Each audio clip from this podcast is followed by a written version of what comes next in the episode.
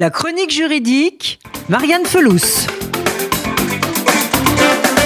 Avec plusieurs mois de retard, le projet de loi du gouvernement contre les séparatismes va être présenté le 9 décembre prochain en Conseil des ministres. Destiné à lutter contre l'islam radical et les séparatismes, ce texte s'intitulera finalement Projet de loi confortant les principes républicains. Alors, quelles en sont les principales mesures? Il s'agit tout d'abord de lutter contre la haine en ligne.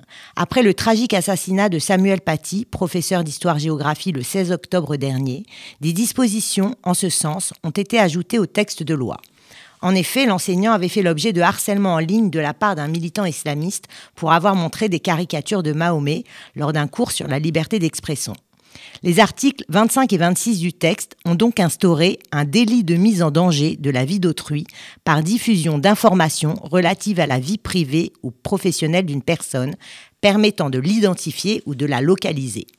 Les auteurs de violences en ligne pourront désormais être déférés en comparution immédiate grâce à la création d'un pôle de magistrats. Contrôler les associations culturelles et les lieux de culte, c'est l'autre volet de ce projet de loi. Le texte entend garantir la transparence des conditions de l'exercice du culte. Selon l'article 6 de ce projet, toute demande de subvention fera désormais l'objet d'un engagement de l'association à respecter les principes et valeurs de la République. En cas de violation, les associations devront restituer les sommes versées. Autre nouveauté, il sera aussi interdit à toute personne ayant été condamnée pour acte de terrorisme de diriger une association culturelle pendant dix ans. Concernant enfin le volet éducatif de ce projet, le gouvernement entend lutter contre les écoles clandestines et contrôler la scolarisation à domicile. Tous les enfants âgés de 3 à 16 ans auront ainsi l'obligation de fréquenter un établissement d'enseignement public ou privé, sauf pour des motifs très limités tenant à la situation de l'enfant. Pour les enfants scolarisés à domicile, un identifiant leur sera attribué pour permettre aux autorités de s'assurer qu'aucun enfant n'est privé de son droit à l'instruction.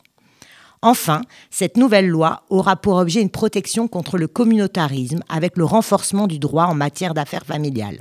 À titre d'exemple, il sera désormais interdit de déshériter quelqu'un en fonction de son sexe.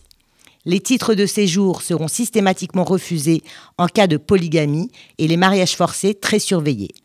Enfin, et c'est la mesure la plus attendue de ce projet, les auteurs de délits de provocation et d'apologie d'actes de terrorisme seront inscrits de plein droit au fichier des auteurs d'infractions terroristes.